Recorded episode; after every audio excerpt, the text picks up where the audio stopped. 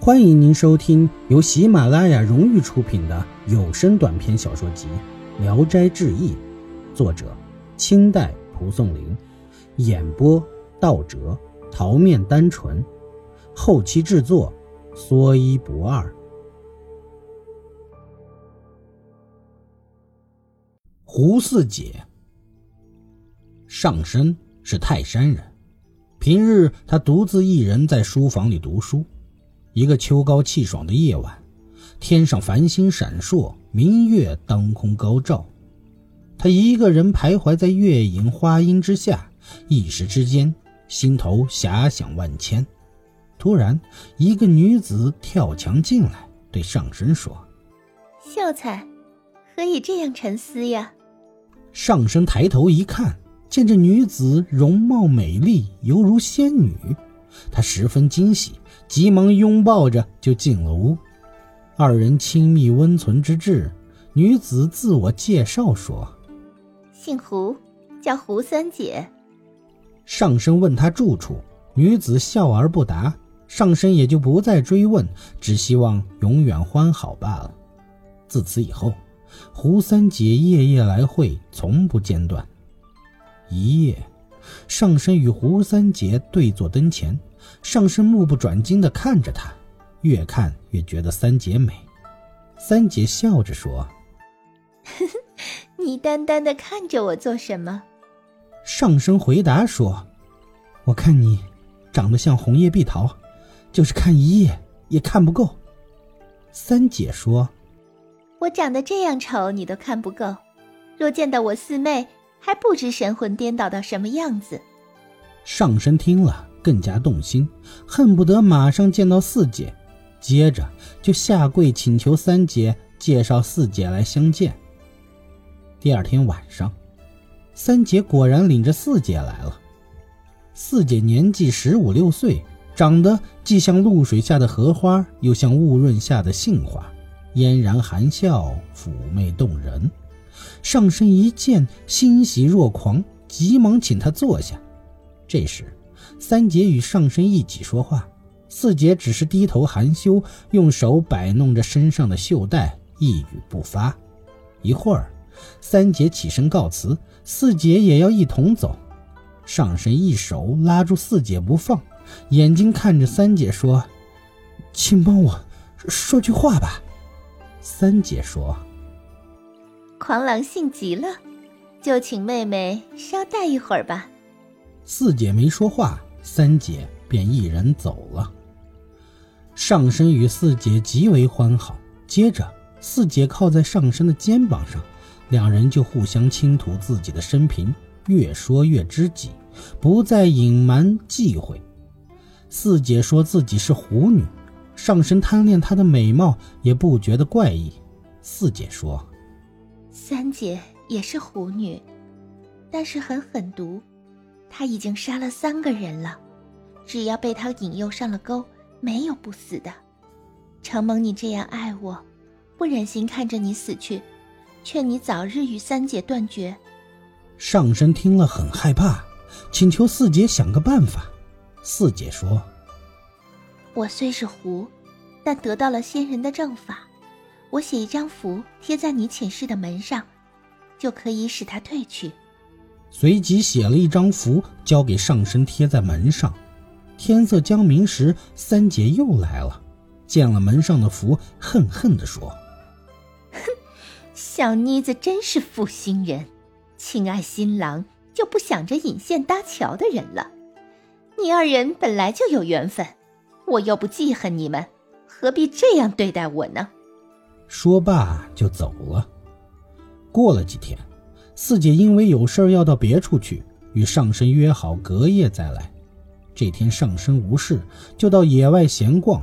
山下原来就有一个胡树林子，朦胧中忽然从林子中走出一个少妇。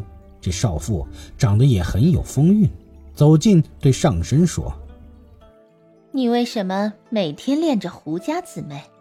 他们又不能给你一文钱。”说着，拿出一罐钱交给上身，说：“你先拿回去，买点好酒，我回去拿点菜肴来，今晚和和你好好快乐快乐。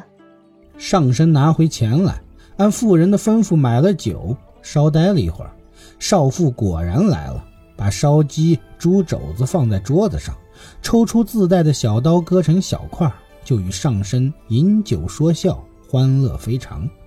酒后，二人就熄灯上床。这妇人非常淫荡，直到天明才起床。她正穿鞋时，忽听有人的声音。侧耳一听，人已走入帐幕内，一看是胡家姐妹。妇人一见，仓皇逃窜，慌乱中掉了一只鞋在床上。胡家二女追着骂道：“骚狐，怎敢与人睡觉？”说着追了出去，过了一会儿才回来。四姐抱怨上身说：“你真没出息，你真没出息，竟与骚狐匹配。”我不能再亲近你了，怒气冲冲的就要走，上身既羞愧又惶恐，连连认错，态度恳切。三姐又从中和解，四姐这才渐渐的消了气儿，又和以前一样相好了。一天，一个陕西人骑着头驴来拜访上家，上身的父亲开门后，那人就说：“我是来寻找妖精的，已经找了很长时间了。”进来才知道在你这里。上父因听这人说话奇怪，就问详情。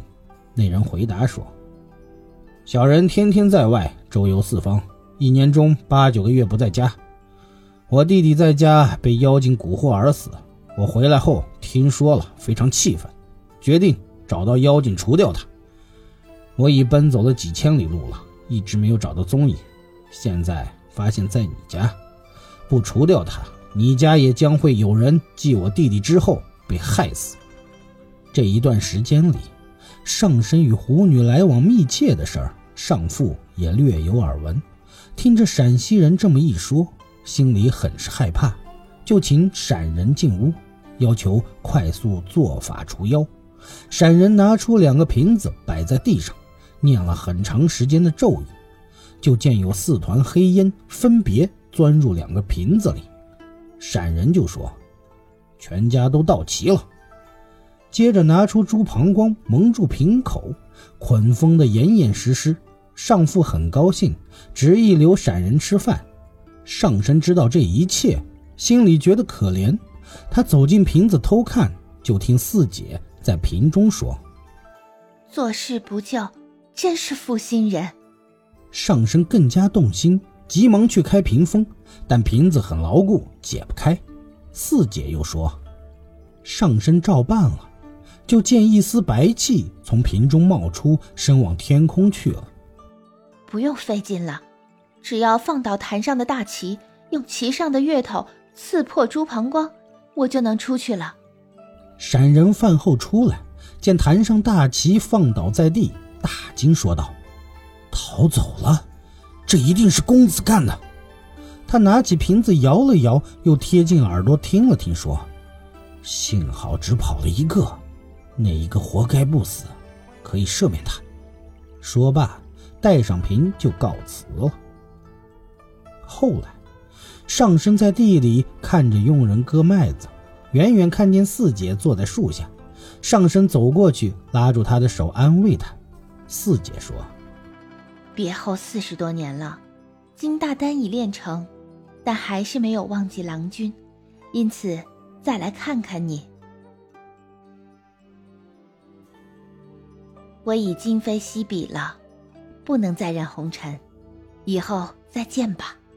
上身要求他一起回家，四姐说，说完就不见了。又过了二十多年，上身正独自一人在家。见四姐从外面来了，便很高兴地迎接她。四姐对上身说：“我现在已列入仙人级了，本来不应再下凡尘，但感念你的恩情，特来告诉你的去世之期。你可早做准备，也不要悲伤。我一定想法渡你为鬼仙，也不会受苦。”说罢，即辞别而去。到了四姐说上身将死的那一天，上身果然去世了。上身是我朋友李文玉的亲戚，这事儿李文玉亲自见过。本集演播到此结束，谢谢您的收听，喜欢请点赞、评论、订阅一下，谢谢支持。